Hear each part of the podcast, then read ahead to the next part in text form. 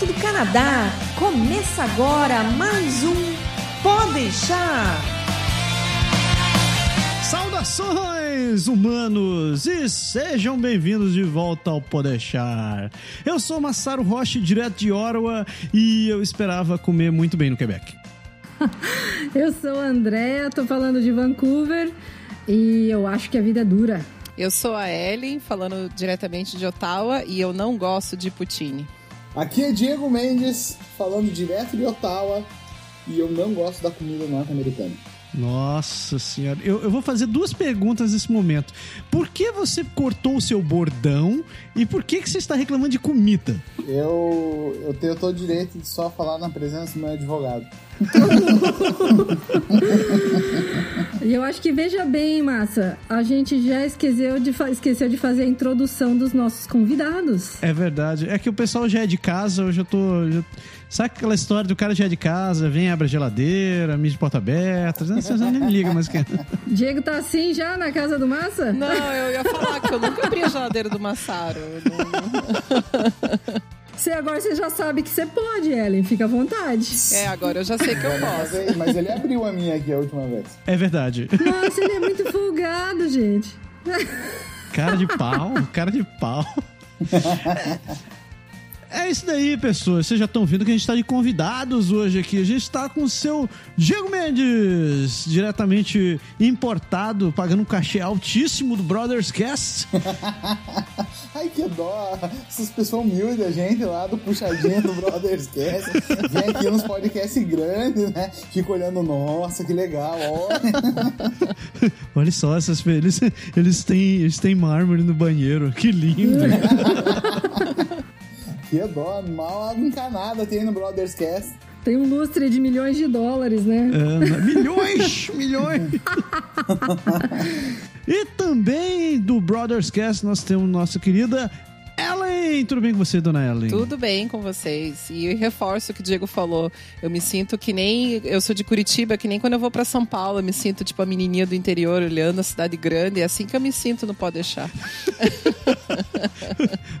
Ai, que dó. A realidade é muito triste. Só lembrando que eu também sou de Curitiba, viu? Sério? Ah, é? É, Opa. conterrânea aí, coisa Cara, tô boa. em minoria aqui, você é esmagado por curitibanos nesse programa. Você também morou lá, você já é meio curitibano eu, eu já. sou meio, eu sou meio, eu estou, eu tô no meu terceiro meio agora.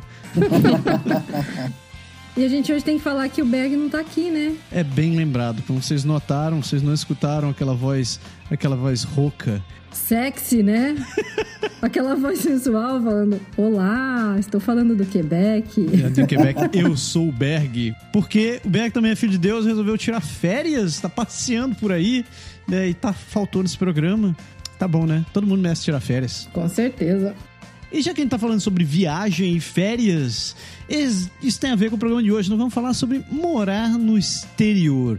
O que, que é, o que, que é a realidade versus a expectativa, né? O que que, o que tipo de decepções ou de alegrias que a gente encontrou se mudando ou morando no exterior? Esse vai ser um programa de muita lavação de roupa suda, muita choradeira. Se você estiver pronto por aí, vai tomar um cafezinho que a gente já volta. Precisando passar nos exames do IELTS e TOEFL? Vai estudar ou morar no exterior e precisa falar inglês?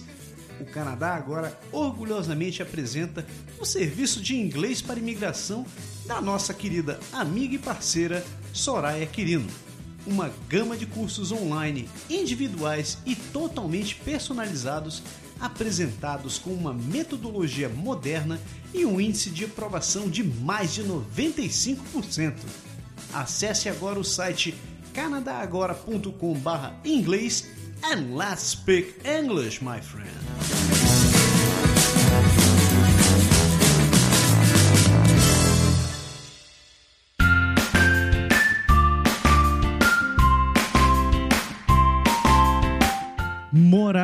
Exterior. Expectativa versus realidade. Eu tô me sentindo um daqueles canal do YouTube que ficam fazendo, chamando o vovô para assistir filme de antigamente, filme novo, para ver como é que eles reagem, né? Tipo, old people react. Dona Andréia, o filho é seu, né? Eu vou lhe dar toda, todo o prazer de apresentar a sua criança no programa de hoje. Ainda bem que é, eu, sou, eu sou a mãe da pauta, né? Ainda bem que eu sou mãe da pauta e não sou filho, do pauta, filho da pauta, né? ser mãe da Foi pauta boa, é melhor que boa. ser filho da pauta, né? Cara, o Berg não veio, mas deixou uma, alguém pra ficar fazendo dead joke. É impressionante. Ele deixou uma discípula. Putz, olha lá, que Ele parada. Ele me avisou, ele falou, André, faça direito, porque eu não vou estar aí, vê se capricha. Tô me esforçando. Tinha dó. Isso. Voltando ao nosso tema aí, ah, eu trouxe o tema porque a gente vê assim que muita gente cria expectativas sobre o que é viver em outro país, né? Ah, A gente tem aquela, acho que quando a gente tá no Brasil tem aquela ideia, né, ah, de ter uma casa boa, uma casa grande, bonita, né, como naqueles seriados americanos, né? Isso é muito do que a gente tem assim como um ideal. Um carro me- muito melhor que no Brasil, afinal de contas, carro, né, nos Estados Unidos, no Canadá é muito mais barato que no Brasil, né? Um emprego com um salário mais alto do que aquilo que é o mínimo suficiente para você pagar suas contas, ter gadgets, celulares de última geração, né? Então a gente pensa sempre em ter uma vida muito confortável aqui fora, né? No entanto, quando a gente passa a viver o cotidiano em terras estrangeiras, aparecem várias dificuldades que não estavam assim previstas antes da gente né, se mudar, né? Coisas que são difíceis de você mensurar sem você estar inserido numa realidade da vida no exterior, né? E com essa nova realidade você começa a ter algumas frustrações, né? E aí as pessoas, muita gente se dá conta de que aquela, que se a expectativa, né, da vida aqui fora era linda, maravilhosa e confortante, né, confortável, a realidade por seu lado pode apresentar vários espinhos, né? É nessa linha que a gente quer debater hoje, né? O que, que a gente esperava, o que, que a gente vê que as pessoas esperam e o que, que acaba acontecendo aqui na real, né? Então, pessoas, já que vocês são os convidados, eu vou puxar, vou, vou jogar a batata quente no colo de vocês. Andando em, em preâmbulos bem genéricos, bem gerais, o que, que vocês acharam quando vocês vieram morar no, no Canadá? O que, que vocês esperavam encontrar aqui? E o que, que vocês podem dizer que, tipo, ups, isso não era exatamente o que eu esperava? Acho que para falar de forma bem geral, talvez a gente entre em assuntos mais específicos depois, assim, né? Eu, eu posso falar que sim, me decepcionei com algumas coisas, principalmente quando diz respeito a, a pessoas, e eu vou falar o porquê depois, ah, e comida, que eu já falei do Putin. Ah, acho que a maior, ma- minha maior decepção, sim, foi com comida mas também, assim, falando mais a respeito de estilo de vida, eu acho que eu tinha uma expectativa, assim, que eu ia. Eu e o Diego, acho que eu posso falar por mim. Primeiro, eu gosto muito de, de fazer coisas ao ar livre. Gosto muito de parques, de fazer trilha, de ah, acampar, tá. E eu achei que no Canadá eu ia fazer isso toda hora e, e ia ser maravilhoso, porque aqui a gente sabe que tem um monte de parque, tem estrutura, e eu vim realmente com muita expectativa. Mas aí aconteceu duas coisas na vida. Primeiro, a vida adulta, que não te dá tempo para você fazer essas coisas. e isso acho que aconteceria em qualquer outro país, mas o Canadá tem sete meses de inverno. E, e eu, pe- pessoalmente, não tenho interesses por esportes de inverno. Então, é, uma das maiores decepções foi que eu não tenho aquela vida ativa ao ar livre. Eu tenho, né? Procuro ter, mas talvez não, as- não que, que encontre a expectativa que eu tinha. Eu acho que essa foi uma das maiores decepções, assim. Mas em linhas gerais, as outras coisas acho que dá pra dizer que foram mais sutis, assim. É só pra situar o pessoal, assim, quanto tempo faz que você e o Diego vieram pro Canadá, Ellen? Vai fazer três anos agora em julho. A gente veio em julho de 2015. É, eu morei em Vancouver já, Andréia. Fui, Ah, você fui morou. conterrânea sua. É, mas isso faz muito tempo atrás. Não era, era solteira ainda. Ah, acho eu que na fui- época que a coisa aqui era boa. É, talvez. Eu fiquei encantada com Vancouver, né? Eu, assim, nossa, Vancouver é o paraíso na Terra, quando eu fui. Ah, mas eu morei, foi só seis meses. Mas aqui em Ottawa vai fazer três anos que a gente tá morando. Esses seis meses que você morou em Vancouver foram no inverno ou no verão? Foi, eu cheguei no verão e fiquei até o início do inverno. Foi de junho Ah. até novembro, dezembro. Então eu não peguei o, o inverno em Vancouver. É, você pegou uma época excelente aqui. Isso realmente acaba sendo um, dando uma, um bias assim na sua Já percepção. dá pra notar que a André não é muito fã Sim. de Vancouver, né? Pois é, já notei. Seu bias está influenciado pelo verão. Gente, é a realidade que posso fazer. É, eu, agora com relação à pergunta né, que você fez pra gente, o que eu.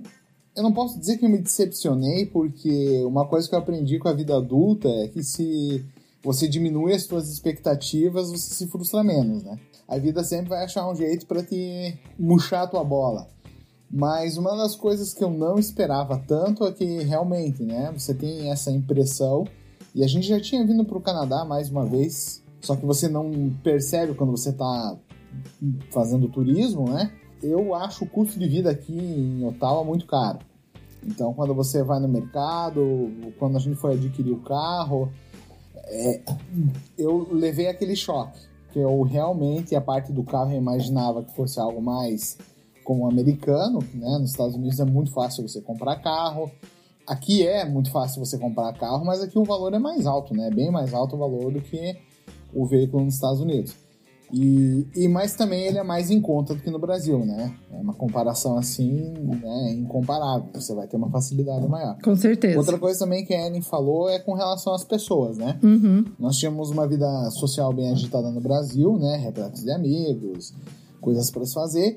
E aqui a gente teve esse impacto. É claro que você está chegando num país novo, você tem que construir toda a tua rede de- de relacionamentos, mas essa dinâmica, quando ela é fora da dinâmica dos grupos brasileiros, que realmente quando a gente se conecta com os brasileiros, você já tem aquele feeling, você já tem aquele contato, você já consegue começar a navegar na dinâmica do relacionamento. Mas com os canadenses, é, foi algo assim chocante, né? Porque você percebe que eles são uma pessoa super queridas, super polidos, ponto, acabou. Você não consegue se aprofundar numa discussão, é muito difícil eles colocarem realmente a posição deles com relação às coisas, né? E isso me chocou um pouco.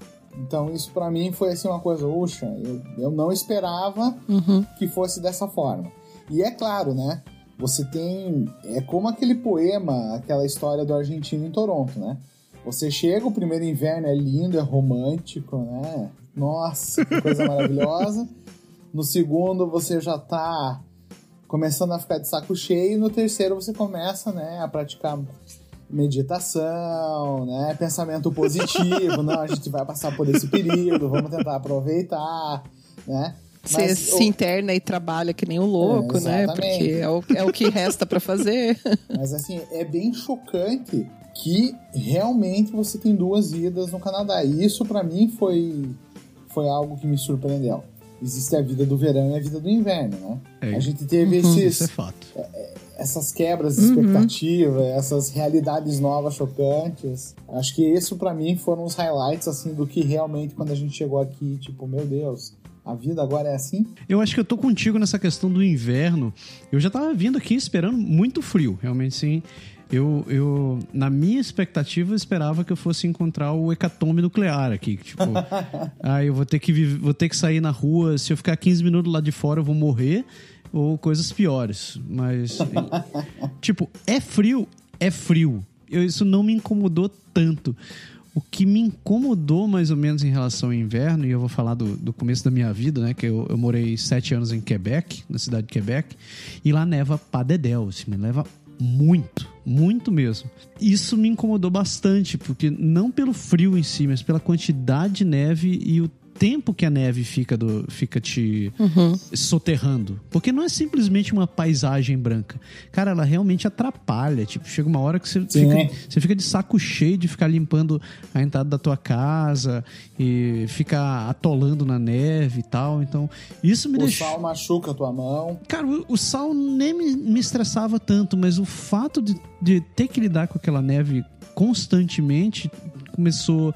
Depois do terceiro ano eu já tava realmente assim pensando igual a ela, eu já tava fazendo meditação e transcendendo outros universos assim, porque aquilo realmente estava me consumindo. Mas o frio em si não, não me atrapalhou tanto. Uma coisa que me deixou meio frustrado quando eu cheguei, especificamente em Quebec de novo, foi em relação à comida. Porque eu, eu, eu fui pro Canadá. Quando eu tava no Brasil, eu pensava assim, cara, eles são descendentes de franceses, devem cozinhar bem pra cacete. Deve ter comida muito boa por lá. Na realidade, quando o troço. Eu, eu fui ver a realidade, eu vi que, tipo, eles não cozinham. A maioria da comida lá é. O pessoal no dia a dia come comida crua. E, e o maior. O maior apogeu da culinária local é um prato de batata frita com molho e queijo. Não que eu acho ruim, eu gosto de poutine, né? mas é, eu, eu, fiquei, eu fiquei frustrado, olhando assim, porra, eu esperava que fosse comer bem pra cacete aqui. E ainda mais em Quebec, faltam restaurantes, assim, sabe? Então. Sim. Eu fiquei, fiquei bem assim, jururu. fiquei jururu. Ô, Massaro, foram eu... sete anos em, em, na cidade do Quebec que você morou, né? Sete anos na cidade de Quebec. Certo. E eu, o que doía mais é que a gente viajava bastante, né? A gente foi para Calgary, a gente foi para Toronto, a gente vinha pra Ottawa e tal. Então a gente via que existia vida além daquele bloco de gelo que a gente morava. E você tá quanto já em Ottawa? Esse é o quarto ano que a gente tá aqui agora.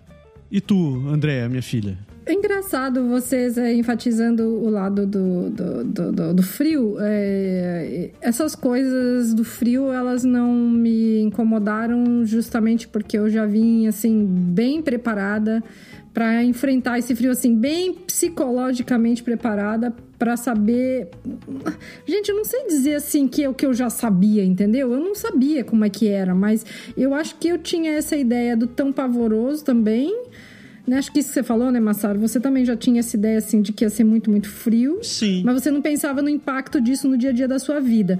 Eu, talvez por morar em Toronto, assim, eu achava que a cidade funcionava perfeitamente bem uhum. com a neve, você entendeu? E isso é uma das coisas que eu ainda admiro em Toronto e uhum. eu gosto muito de Toronto por causa disso, porque Toronto é uma cidade que ela é feita para funcionar whatever uh, happens, entendeu? Não importa o que aconteça, eles estão preparados para funcionar para assim uma redução do, dos danos causados pelo inverno.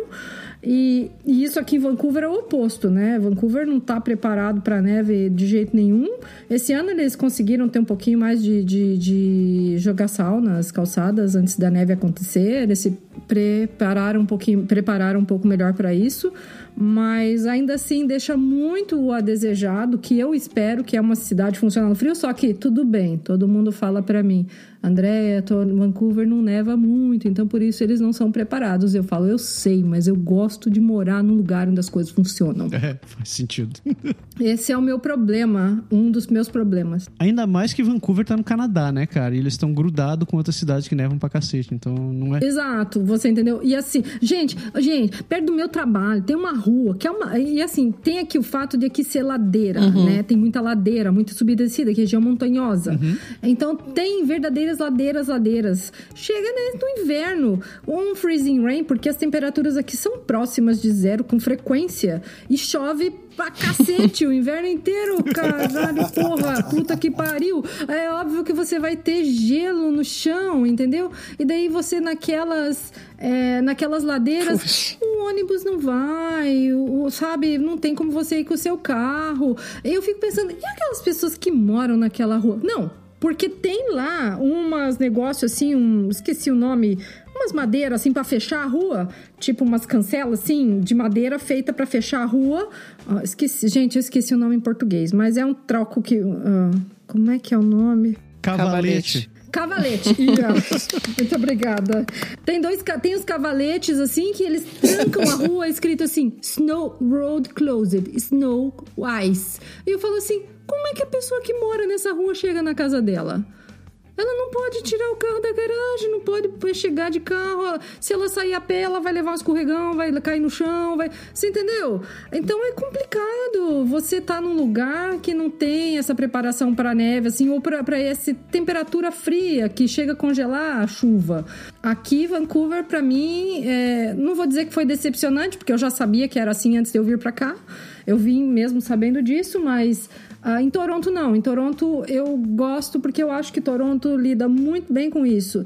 E então, e o frio, assim, como isso impactava no meu dia a dia. Eu sabia que ia ser punk. Eu não sabia quanto era esse punk, nem, qual, nem como é que, nem como era e nem quanto era. Mas eu, eu dava preparada pro horror. Então, eu vim quando eu cheguei em Toronto, que eu falei assim: nossa, mas você vive aqui bem, você tem a sua vida, a sua vida continua, tudo acontece, apesar da neve. Então eu fui assim muito feliz nos meus invernos que eu passei em Toronto. Eu, eu e claro, é óbvio, Lulante, né, gente, que Toronto neva muito menos do que neva em Ottawa, do que neva em Ville de Quebec e Montreal. Eu, eu acho que Toronto tem um clima assim próximo, assim, o melhor clima do Canadá, na minha opinião, é em Toronto, porque você tem as quatro estações bem definidas e o inverno, apesar de ser rigoroso, ele não é tão rigoroso e nem tão longo como no restante, entendeu? Eu acho que você começou sua vida aqui no level easy e é por isso que você gosta tanto de lá. Se você tivesse ido no modo insane igual eu tava, você não tava pensando na neve tanto dessa maneira. Mas se bem que hoje em dia eu jogo no modo easy e não tem mais graça. Eu acho que minha vida não foi nunca no modo easy, minha vida sempre foi muito no modo não, insane, mas você não, né, você, jogou no modo insane na, na parte de ir pro colégio. Se você tivesse trabalhado no, no modo insane para tirar neve da sua casa, você tava... Ah, você... Massara, um ponto muito importante você mencionou. Eu jamais quero morar em casa aqui no Canadá, porque eu não quero saber de catar neve na frente da minha casa. Só Sabe isso. a decisão. Sabe não quero. a decisão. Pra quê, bicho? Pra quê? Não, mas você sabe que tem aqueles serviços, né? Que o povo vem e tira neve para você, você paga uma taxinha mensal, sei lá. É verdade. Então, ainda há esperanças. Você ainda pode morar numa casa. Não, e townhome, townhome, geralmente quando você mora num condomínio, townhome, você tem algum serviço de limpeza de neve. Sim, é o nosso caso. Aqui a gente mora numa townhouse em downtown, no centro de Ottawa, e a gente não precisa se preocupar absolutamente nada é. de tirar neve ali da, do pátio onde fica estacionado do nosso carro. É. é. mas até algumas casas, mesmo de bairros residenciais que não são townhouses, que tem esses serviços. Então, então vai que vai que você ainda. É, não, eu não vou dizer assim, eu, eu, sou, eu sou uma metamorfose ambulante, gente. Raulzito é meu rei. entendeu? então, assim, é, eu falo, tá, eu tomei essa decisão principalmente quando eu tava aqui sozinha com os meus dois filhos. Então, morar uhum. em casa não era uma, uma ideia, uma coisa que eu queria, porque se pifasse o meu sistema de aquecimento, eu ia ter uma puta de uma dor de cabeça, porque eu tava sozinha numa casa com duas crianças, entendeu? Sim. Então, mas assim, quem sabe para o futuro, eu penso até não der uma possibilidade de morar numa casa, mas seria uma townhome para eu ter um serviço de limpeza, porque realmente não é uma coisa, uma coisa com a qual eu queira ter que me incomodar, você entendeu? Sabe o que eu acho mais triste do inverno? É, concordo com o que vocês falaram. A neve realmente incomoda muito, apesar de que a gente mora no centro de Ottawa, então a gente não tem muito do que reclamar, porque aqui tem um serviço bem bom, né? De de tirar a neve. Uhum. Mas para mim, o que, o que é muito triste do inverno é o fato de que são seis a sete meses em que não, não tem verde, a não ser as evergreens, né? As, as coníferas, que aqui na região de Ottawa não tem tanto como tem em Vancouver.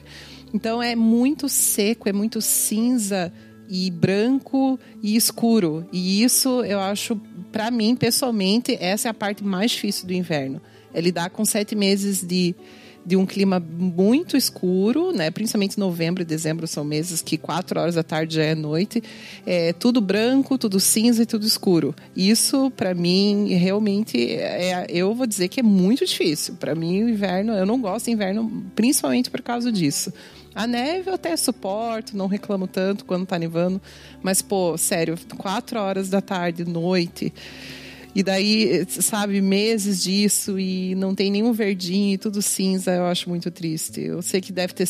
Eu sei que parece um papo de hippie, mas é verdade, eu gosto de verde. Fico super feliz quando o verde volta e tudo fica bonitinho de novo. E, e, e o lance da neve, a gente tem cachorro, né? E o nosso cachorro ele tem o cruzamento com husky. Então, se você quer ver a demônia energizada, chegou o inverno. Chegou o inverno, ela vira uma super saiyajin.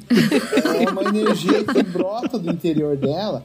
E pensa, você andar no gelo, tipo, a gente tem que fazer passeios de uma hora com ela. Então, assim, geralmente 90% dos passeios longos sou eu que faço. Então andar com a Sophie, é, daí o inverno não é tão assim pesadelo, sabe? Ficar em casa, indo pro escritório e tal. Mas quando você sai todo dia para caminhar uma hora com um cachorro que é um saiadinho, fica bem complicado. é por isso que eu não reclamo. Daí, para você andar com esse cachorro nesse, nesse nível de energia, cara, é, é bem complicado no, no inverno. E durante os três anos eu melhorei muito a minha questão de equilíbrio, porque eu fui diminuindo as quedas ela faz uns movimentos rápidos, algumas coisas, às vezes a tua bota não acompanha e você vai pro chão mesmo. Só pra, você, só pra te contar que uma amiga minha aqui veio pra cá morando, morar em Vancouver e ela foi embora pra Windsor porque ela tem cachorro e ela falou: impossível eu passar seis meses do ano com cachorro tendo que sair para passear com o cachorro todos os dias na chuva. É, não, na chuva é, eu prefiro neve do que chuva. Eu também prefiro neve do que chuva. Toda vez que eu penso em Vancouver, eu lembro disso. Eu lembro que lá chove pra caramba. Deu, hum, acho que eu fico com a neve, deu tal. E isso que você falou de 4 horas da tarde tá escuro, Sim. não sei o quê. Isso é assim, aqui 8 horas da manhã, para começar a ficar claro, 4 horas da tarde tá escuro e chuva o dia inteiro. Nossa. O dia escuro, é. cinza e chuvoso. Para mim isso aí é o pior do inverno, não tem nada. Então, é. A gente que é curitibano tá até acostumado com isso, mas Sim. a gente tem isso quando muito em Curitiba, uma, um mês seguido. Sim, exatamente. Não, não sete. Quatro, cinco, seis, é. Aí depende, tem ano que é bem ameno, que é quatro meses só, e tem ano que é pior, que são seis meses. Exatamente eu acho que quem vem para Vancouver no verão ou numa época que não chove tanto fica bem iludido, porque realmente é só o que dá para você aproveitar. Uhum. É aquela, é ali hum, junho, maio, junho até agosto, setembro. Acabou, passou daí, é, começa a chover. Tem verão que aqui não fala, não tem verão, efetivamente, entendeu? O verão desvia. É um semi, é. É um, é um semi-verão, assim. Você tem alguns dias de verão.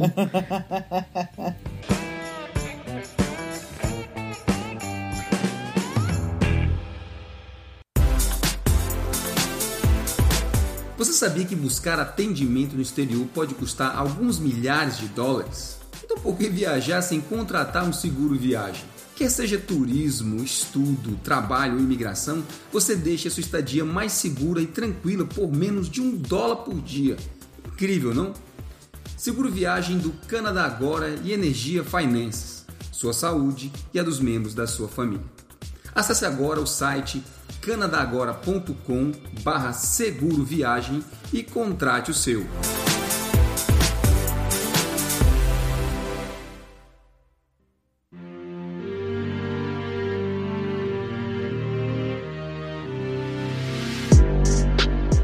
Coisas que eu acho que as pessoas vêm para cá com uma expectativa, às vezes, muito distorcida, assim, muito irreal. É, por exemplo, a questão da saúde, talvez. As pessoas esperam. Sempre se ouve-se falar: ah, a saúde no Canadá não é tão boa, não sei o quê. Aí, por algumas pessoas falam: não, mas eu, quando precisei do médico, eu fui no walking clinic, eu fui bem, bem atendida, não sei o quê. Como é que é realmente esse negócio da saúde? Afinal de contas, é ruim? Não é ruim? É problema? Não é problema? Como é que foi isso para vocês? Vocês têm algum caso, assim, alguma coisa que, tipo, vocês se decepcionaram com a saúde no Canadá? Cara, eu vou te dizer, eu, eu vi duas realidades da saúde aqui. Eu vi a realidade em Quebec e vi a realidade em Ontário. A realidade da saúde em Quebec é realmente bem crítica. Por falta. Nós tivemos muita sorte, porque eu não sei como isso é até um assunto que a gente não deveria comentar, eu e minha esposa. Mas eu não sei como ela conseguiu o nosso médico de família. Tem gente que mora lá já faz 5, 6 anos e não tem um médico de família. Caramba. A gente deu sorte de conseguir no primeiro ano ainda um médico. Isso é só o começo do. do, do só o, o pico do iceberg. Porque não importa você ter um médico de família simplesmente. Às vezes, quando você precisa de consulta, você ligava para lá, tipo, no meio do mês e te diziam: não, agora só mês que vem que o médico tá atendendo. Aí quando você conseguia ligar lá no dia que ele abria a agenda, era assim, era aquela questão de minutos, porque você tinha, você tinha que ligar para tentar conseguir a consulta, porque desaparecia. Você simplesmente é, tinha mês que a gente passava tinha vezes que a gente passava um, dois meses para conseguir uma consulta com o nosso médico de família, para poder fazer acompanhamento de alguma coisa e tal. E agora pense então quem não tem médico, porque aí você tem que ir nas, no, no hospital ou na emergência e tal. E na emergência você vai cair naquela triagem, onde se você não tá morrendo e não tá não tá sangrando pelos poros, eles vão te jogar pro fundo da fila. E a situação fica ainda pior quando você precisa de um especialista. Eu eu preciso eu preciso fazer um determinado acompanhamento por causa do meu histórico médico e, por exemplo, eu precisava de um hepatologista. Uh, eu demorei sete meses para ter uma consulta com um hepatologista. Isso em, no Quebec ou, ou em Ontário já? Isso em Quebec. Uhum, isso em tá. Quebec. Tá. Em contrapartida, aqui, aqui em Ontário, no, nos primeiros dois meses que a gente estava aqui, a gente já tinha conseguido médico, porque em qualquer esquina que você vai tem placa assim. É, clínica com médico de famílias aceitando novo paciente. Você olhava assim, caraca, Sim. isso nunca isso daí ia acontecer em Quebec. Nunca porque não tem médico, realmente não tem atendimento. E aí, como você está falando, isso é só uma questão da saúde, né? Que é a questão do conseguir o médico de família, mas na verdade isso é só Ainda tem várias outras questões que eu acho que é, que é um pouquinho complicado, porque não é uma, uma medicina preventiva, né? Não, eles, não é. eles atacam somente, assim, a pessoa tá com um problema muito grave, e, pelo menos não, eu não tive muitas experiências, mas com quem eu já conversei, eu noto que se você tem um problema é detectado que você tem um problema, sim, você vai ser muito bem cuidado, você não vai pagar nada, a saúde é de graça, você vai ter assistência. O problema é que, assim, você realmente tem que estar, tá, sei lá, tem que estar tá com uma doença muito grave, muito aparente, algum problema médico muito aparente para que isso aconteça. Senão, você vai empurrando com a barriga, vai indo, vai indo, e isso é terrível, né? Não é uma medicina nem um pouco preventiva, é só assim, espera o cara ficar bem doente, bem mal, daí a gente cuida dele. É, só um exemplo disso que você está falando, Ellen, da medicina preventiva. Eu, por exemplo, minha mãe teve câncer de mama, ela faleceu em função do câncer de mama. Uhum. E então eu já tenho que fazer acompanhamento a partir dos 40, eu tenho que fazer acompanhamento anual. Sim. E, e tanto em Ontário quanto aqui em BC, eles já me colocam, tipo, você pode marcar direto o seu exame, eles já te colocam numa lista para você ser lembrada que você tem que fazer o exame todo ano e você consegue o exame. Você não precisa de referral, né? É, cartinha, prescrição do médico para você ir fazer o exame do breast, né? Do, uhum. A mamografia. Ele já te, você já pode ir direto, você pode ligar, você pode marcar, você vai e eles já mandam o resultado pro seu médico. Aí você faz uma vez por ano, todo ano, é isso? É, uma vez por ano, todo ano, e eles te avisam. Agora, eu já ouvi falar que em casos de cirurgia, teve gente que ficou tendo que esperar dois, três meses por uma vaga numa cirurgia quando era câncer de mama. E assim, em caso de câncer de mama, não dá para esperar, né, gente? Sim. Então eu, então eu sei assim que em termos de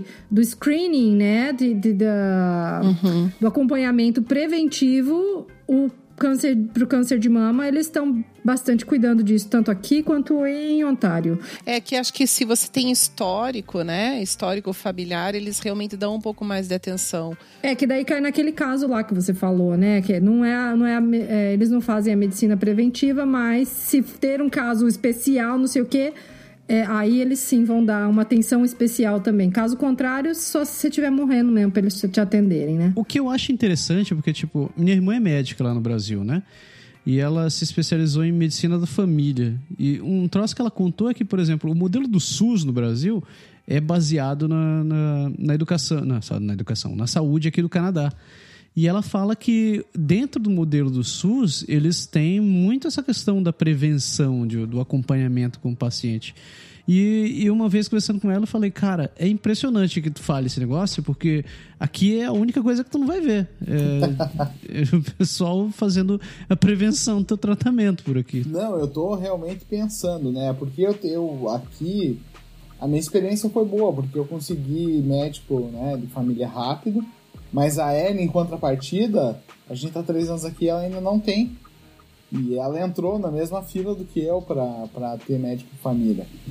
Mas eu, a minha experiência especificamente, ela é tranquila, sabe? Toda vez que eu precisei de atendimento, Sim. o atendimento aconteceu. É claro que não é um atendimento rápido, né? Se você vai nessas clínicas que tem pelas ruas, você tem a mesma espera de um plano de saúde do Brasil, né? Você fica ali duas horas, duas horas e meia para ser atendido em cinco minutos, né? Nesse aspecto eu não senti diferença nenhuma, nenhum avanço, nenhum retrocesso. Eu acho que uma coisa bem diferente aqui, que isso eu nunca tinha ouvido em nenhum podcast, lido em nenhum blog, nunca ninguém me falou isso, eu só descobri quando eu vim morar aqui. Que quando você faz um exame no Canadá, você não tem acesso a esse exame. É verdade. Vamos supor, eu, eu tive um probleminha na perna, realmente eu não tenho médico de família ainda, mas assim, eu, eu já tive outras experiências com atendimento médico e um deles foi que eu eu tinha, eu tive um probleminha no osso da minha perna, fui numa walking clinic mesmo, perguntei, ah, será que eu vou precisar né, fazer algum exame e tal? Então o médico foi lá e me receitou um raio-x.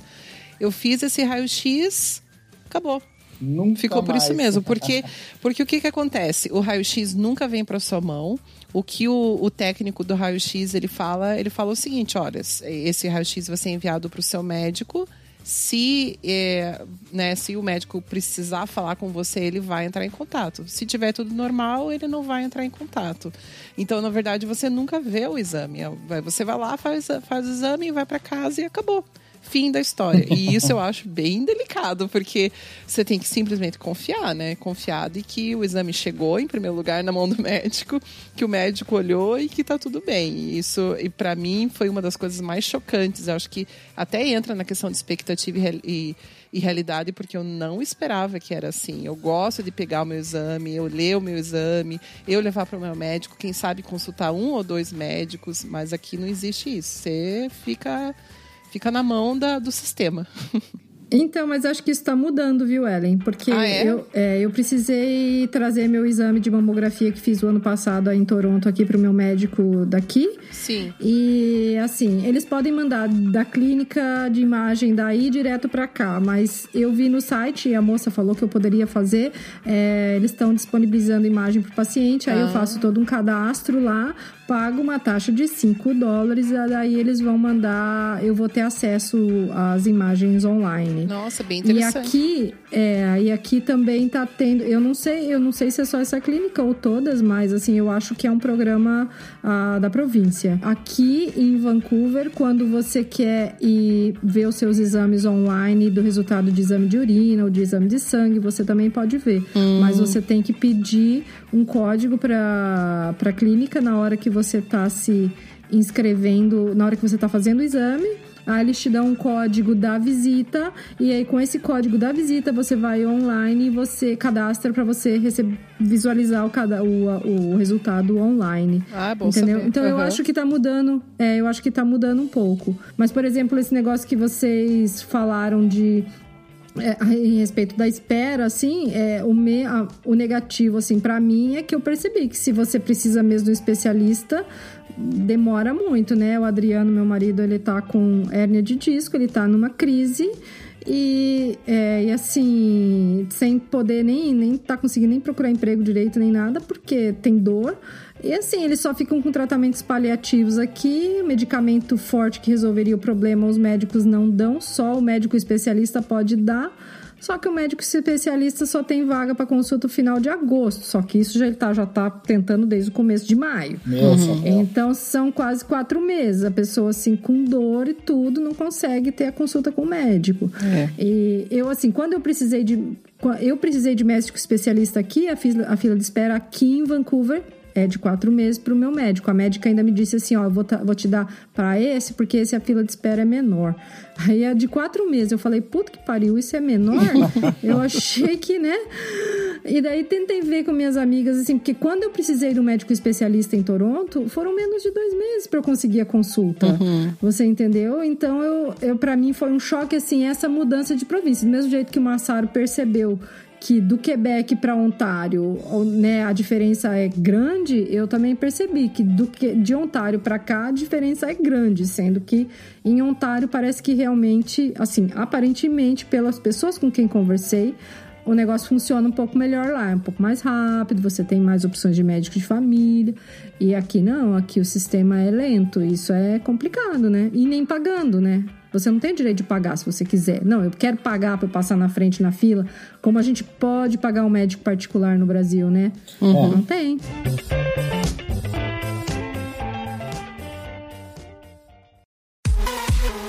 Alô, aqui é o Berg do Aprender Francês Agora e eu posso te ajudar a aprender o francês da vida real.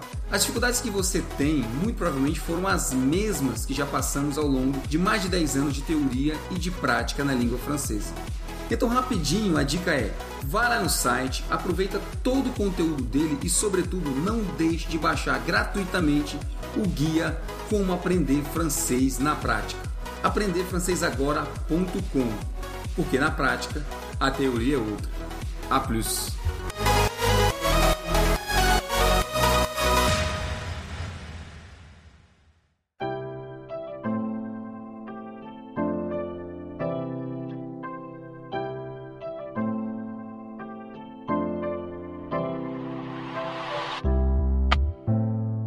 Um outro troço que eu acho interessante que acontece por aqui é essa questão da. Que eu acho que entra muito em conflito com muita gente que vem pra cá, é essa questão da liberdade. da liberdade que eles dão pra todo mundo, de você ter sua religião, de você ter sua orientação sexual, etc, etc. Eu vejo que o canadense, de modo geral, é aquele cara assim, que nem o, o Diego falou, né? É, Oi, legal, tudo bem, prazer, e até logo. Tipo, você tem sua vida, você tem sua vida, eu tenho minha vida, cada um na sua e etc, etc. Até um lado eu acho bacana isso daí, porque eles não se, não se intrometem na tua vida, não, não vão te criticar e tal. Pelo menos abertamente eles não vão te criticar. Eu não vou dizer que isso não acontece por trás. Mas tem um outro lado que, sei lá, eu não sei se tem muito a ver com essa, com essa mentalidade pra Fentex que eles têm que acaba em, eh, sei lá, eu acho que acaba sendo um pouco invasivo em alguns pontos. Por exemplo, eu acho que às vezes eles tentam forçar a sociedade a se adaptar a uma determinada realidade. Eu vou te dar um exemplo nisso daí. O filho da gente ia para a escola e eles têm, uma, eles têm um desespero desgraçado em relação à alergia alimentar. Uhum. Então, se tinha uma criança na escola que tinha, por exemplo, não podia comer kiwi, todas as crianças recebiam um aviso dizendo que não eram para levar kiwi para a escola. Sim. Tudo bem, isso daí acontece porque você está no maternal. Mas eu vi que isso acontecia até na sexta série, onde as crianças já estavam seus, sei lá, 10, 11, 12 anos e eu falei assim, caraca, tudo bem, tá, vamos lá. É, isso, é, isso deve ser para pro, proteger, eles consideram que a criança não tem muito cérebro e essas coisas podem sair vazando, tudo bem. Aí eu vi algo parecendo exatamente o mesmo tipo de comportamento acontecendo, por exemplo, no, no trabalho. No trabalho tinham placas que diziam assim: por favor, não venha trabalhar de. eh, não use perfume, pessoas aqui não gostam. Já eu vi falei, essas "Caralho." placas aí. Eu já vi essas placas na Universidade de Ottawa. Isso aí. Isso, lá no college em Toronto tinha também. Tem, aí daí eu, eu um dia eu tinha vontade de, de colocar um papel no, no micro-ondas dizendo assim: seu desgraçado, não venha esquentar peixe e camarão no micro-ondas, porque esse troço infesta o andar inteiro. Muito obrigado. Sim. E tipo, ah, o cara que reclamando do, do, do, do perfume e vinha me esquentar o peixe no micro-ondas, cara, que o cheiro fica miserável. Mas é que a pessoa é alérgica ao perfume, mas não é alérgica ao cheiro do camarão, né, massa? Então, então já, que, já que a gente veio falar de cheiro, eu venho trazer um outro tema que vai sair já já, se já não estiver saindo. Ô, o cheiro, hein? Hum, já.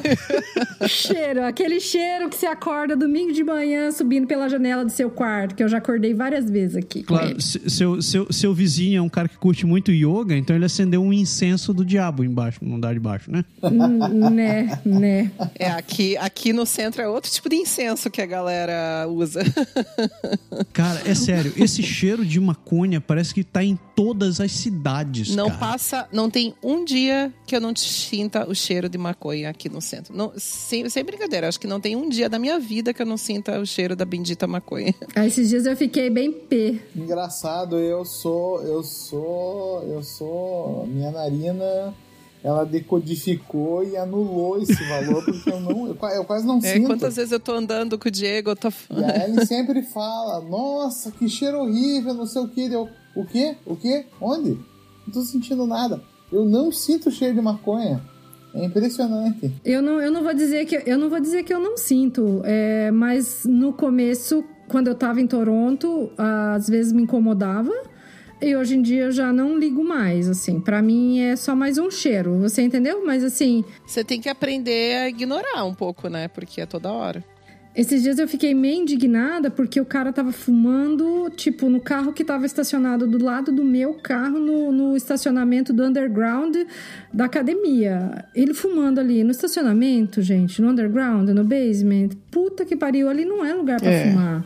Entendeu? Eu, eu- eu fui chegando perto do meu quarto, do meu carro, senti aquele cheirão assim, olhei pro lado e, e vi que tinha ele ali. Eu falei, pô, tudo bem, quer fumar, vai fumar, só fuma no lugar que seja permitido e não no parkade, né?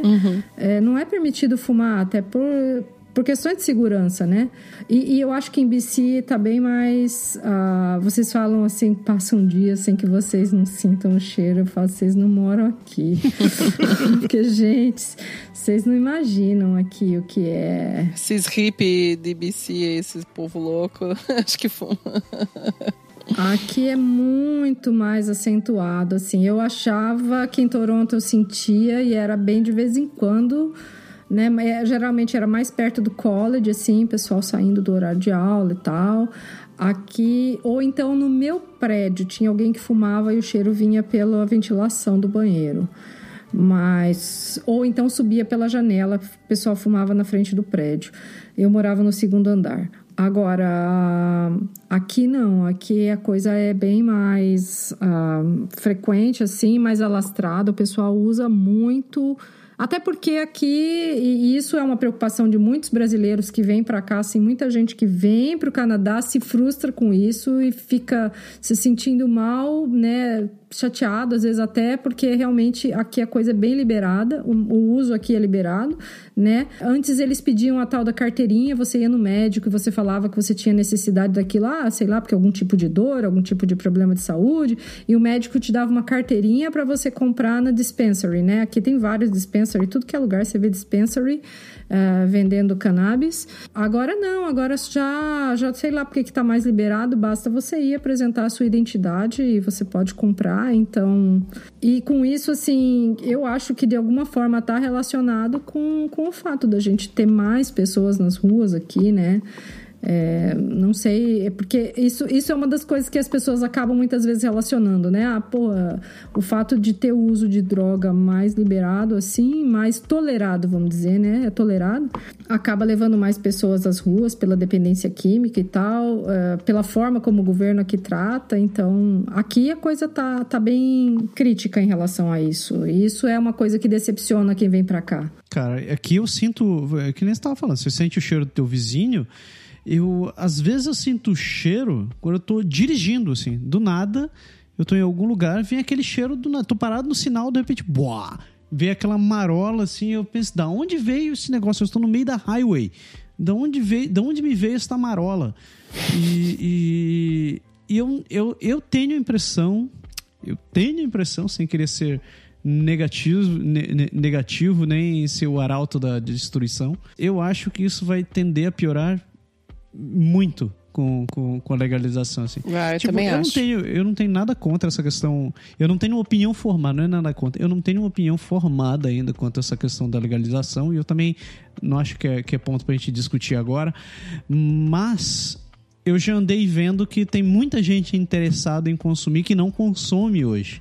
E diferente do que acontece com cigarro, que, por exemplo, tem essas legislações aí que você não pode fumar a tantos metros de um prédio e etc e tal não tem uma legalização, não tem uma legislação até onde eu sei quanto a onde você vai permitir, onde você vai ser permitido consumir, é, é, fumar, fumar teu cigarrinho.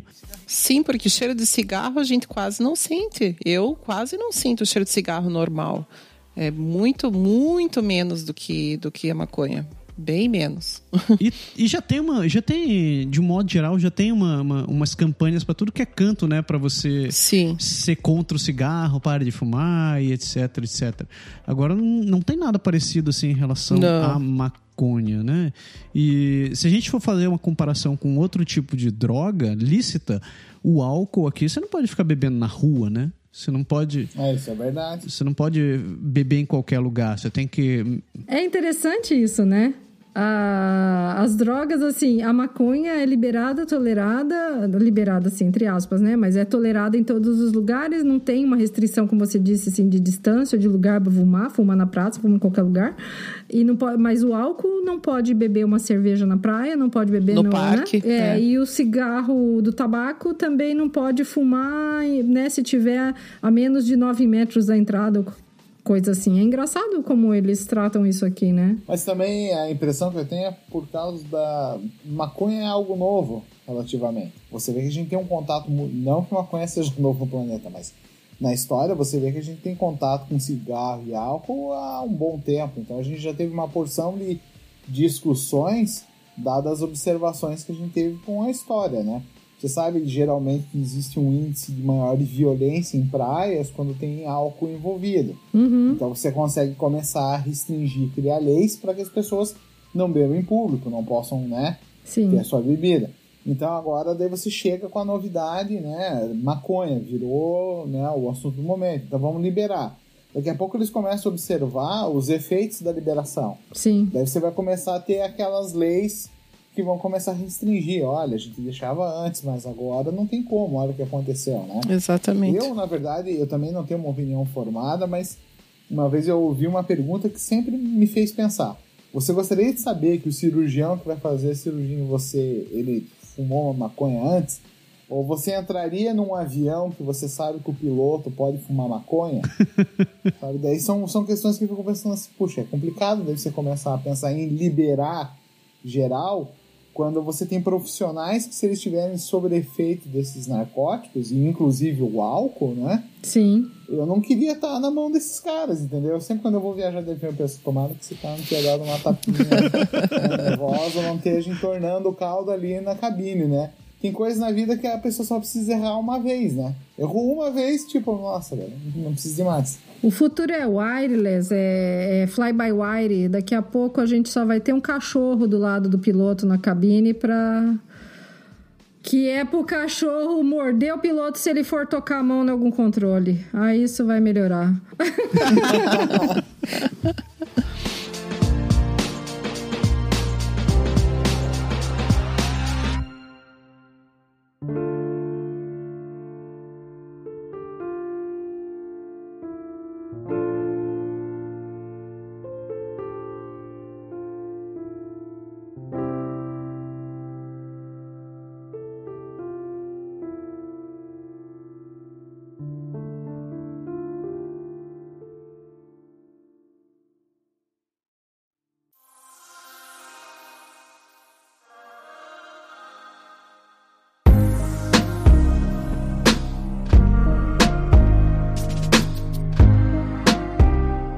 Vocês se frustraram muito com, com o jeito do, do, do canadense?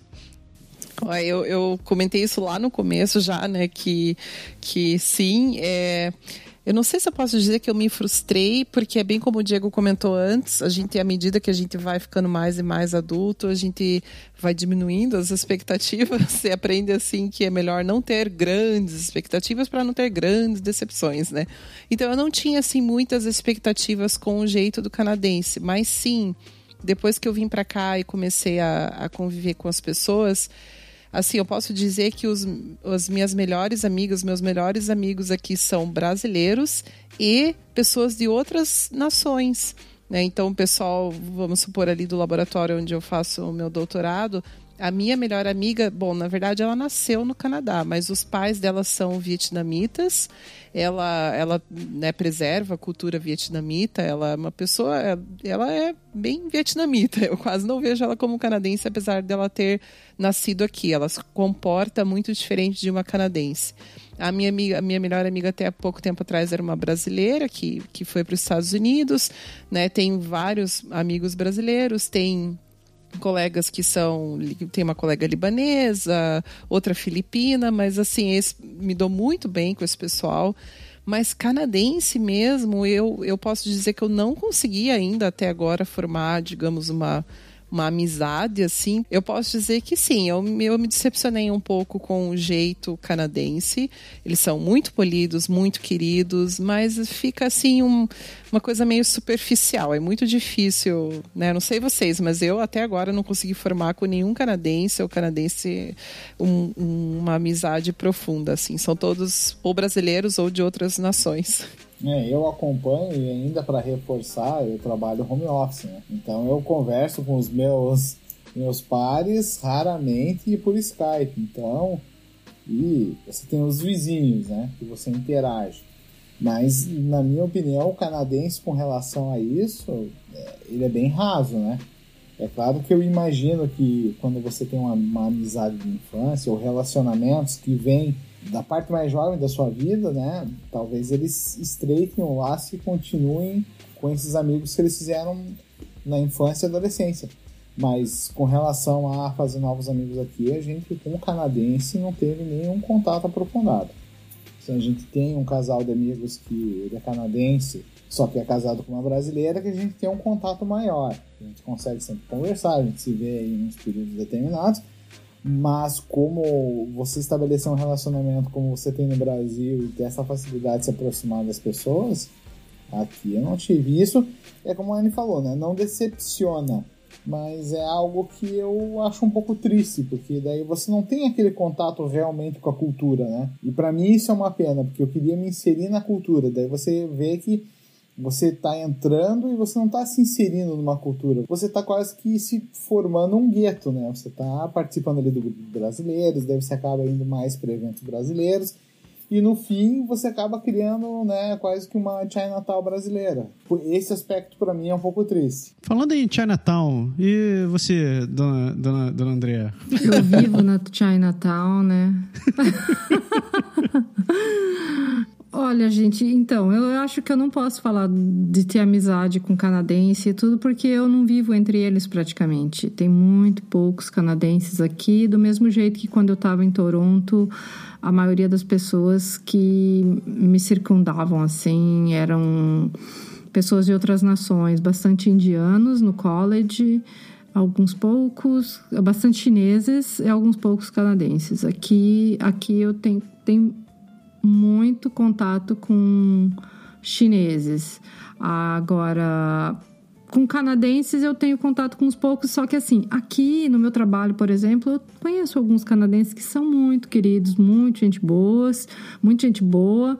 Ah, mas realmente é um contato de amizade de trabalho eu acho que eu não estava esperando que fosse diferente, sabe? Eu acho que eu não estava esperando me inserir na sociedade, não sei o quê. E, claro que eu quero, eu quero fazer parte dessa sociedade aqui e estar tá mais conectada à cultura deles, do Canadá em si. Uh, mas eu já estava esperando isso como uma coisa que ia ser difícil. Talvez porque falem bastante que isso é uma coisa difícil de se conseguir. Então eu não estava esperando, para mim não fez muito a diferença. Eu fiquei um pouco decepcionada quando eu cheguei em Toronto, porque eu achei o povo mais mal educado do que do que todo esse esse polite, extremely polite Canadian que vocês falam, esse Canadian para mim ele não existe, tá? Eu nunca vi, nunca, nunca encontrei com essa pessoa em lugar nenhum. Eu ouvi falar muito mal do, do povo de Toronto, assim. Não, o povo de Toronto é mais mal educado, porque, assim, Toronto é uma cidade grande, aquela agitação de cidade grande, as pessoas não têm tempo. As pessoas são mais estressadas, as pessoas são mais voltadas para o trabalho entendeu? Aqui é menos, o povo é mais friendly, eles são mais assim simpáticos, mas eu nunca encontrei um Canadian extremely polite, como sempre fala, aquele um que tem na, na, na no, no, ah, no, cartoon. no cartoon assim, que a pessoa, você tá vindo a cinco quadras de distância e o cara já tá segurando a porta para você. Ah, mas então você tem que vir pro Ottawa, então. eu sempre seguro a porta pros outros, bicho. Assim, eu encontrei um povo um pouco mais educado, mais polite em Vitória, aqui em BC, mas não em Vancouver, entendeu? Em Vancouver, às vezes eu fico com raiva, fico puta, falo, porra, que, que pariu, que esse povo é mal educado, entendeu? Então, tem gente mal educada em tudo que é lugar, assim, mas eu acho que tem mais em algumas cidades, tem mais do que em outras. E então, mas então quando eu cheguei em Toronto fiquei um pouco decepcionada com aquilo. Agora, por exemplo, aqui uma coisa que acontece, aconteceu algumas vezes já no meu trabalho. É óbvio que eu tenho um sotaque, mas o meu sotaque, comparado com outros sotaques, ele é um sotaque bastante suave, entendeu? Já teve várias pessoas, inclusive, que me perguntaram se eu era, se eu era do Quebec, porque parecia que eu tinha um sotaque francês. As pessoas não percebem que eu falo português, elas não percebem que o meu sotaque é de brasileiro. Entendeu? Então, eu, assim, eu sei que o meu sotaque não é tão forte. Tem gente no meu trabalho que tem um sotaque mais forte que eu. Mas tem um menino lá que ele vive tirando sarro no meu sotaque. Eu fico eu tô ficando puta. Eu falo pra ele assim: olha, daqui a pouco eu vou te mostrar, vou fazer para você aquele gesto que é mundialmente conhecido o significado. Se você não parar. Aí a outra menina que é da Sérvia, ela fala para mim, ela falou, André, eu não sei por que, que ele fica pegando no seu pé, o meu sotaque é muito mais forte que o seu, você nem tem um sotaque tão forte assim. Eu falei, também não sei. Aí depois, no outro dia, ele veio falando para mim, é, falou não sei o que lá, não sei o que, daí ele falou, ai, ah, não, eu vou parar de pegar no seu, no, no seu pé, porque... ah, eu falei, ué, você não vai tirar sarro do meu sotaque? Uhum. Aí ele falou assim, não, porque você falou que eu tava sendo mean, né, you said that you, I, was, I was being mean with you. Aí eu falei assim, falei, ah, não é que você tava sendo mean, but... É babaca mesmo. Né? é, então, sabe...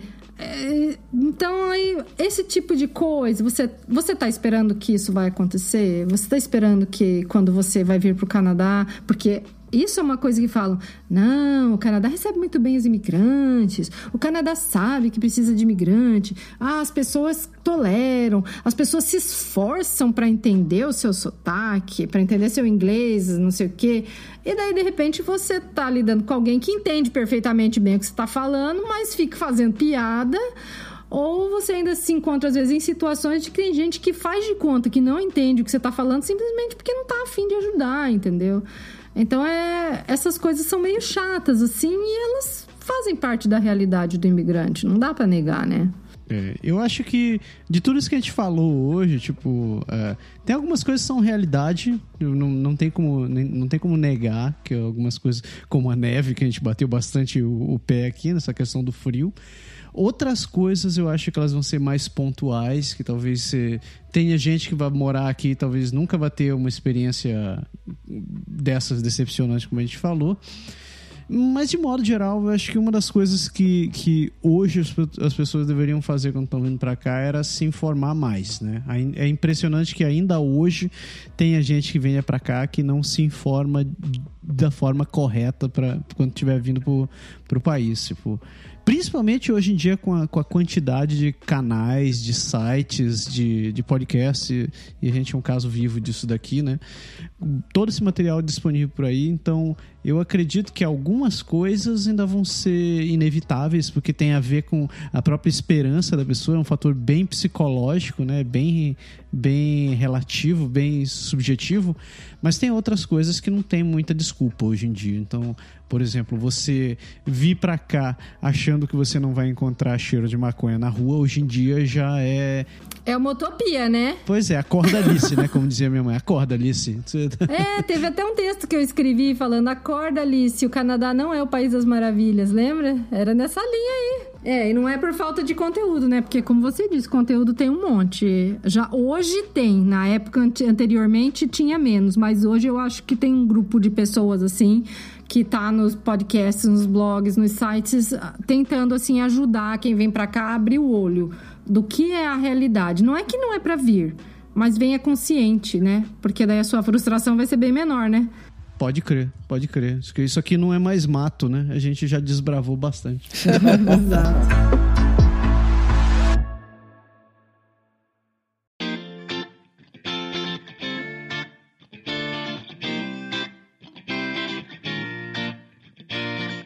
Pessoas, deu, né? Falamos padedel. Hoje o, o, o, editor vai estar muito feliz com vocês. Ele mandou, ele mandou um abraço.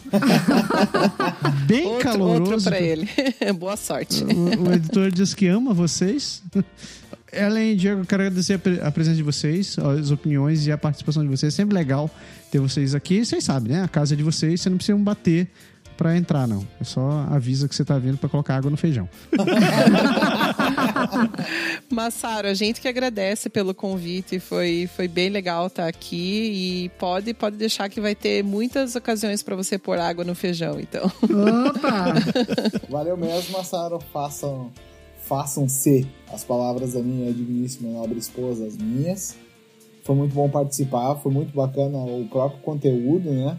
E tamo aí. Se precisar, pode contar com a gente. Pessoas, muito obrigado por terem escutado a gente até aqui. Não se esqueça que domingo é dia de Drops. Drops a gente está ao vivo no YouTube, sempre trazendo um assunto muito pertinente para sua vida, falando sobre coisas que você nem imaginava que você deveria estar pensando, ou não.